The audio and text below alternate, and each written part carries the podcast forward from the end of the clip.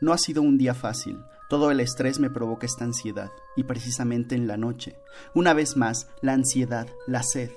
Tengo que hacerlo, iré por ella y sé dónde hallarla.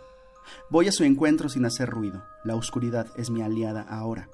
Abro la puerta y la luz me ciega momentáneamente. La veo ahí, reposando, otra rubia, como me gustan. Un movimiento rápido basta para tenerla a mi merced. Y ahora debo hacer la parte difícil. Tuerzo su cuello y ella hace un sonido que ahogo con mi mano. Tengo que beberla, pienso y lo hago. Dirijo mi boca al principio de su cuello y me bebo el néctar de su ser hasta que no queda más. Ahora tendré que ir por otra. No, por otras ya que la sed no puede ser saciada solo con una. La tristeza me invade, mi esposa me ha descubierto y me ha prohibido salir por más cervezas.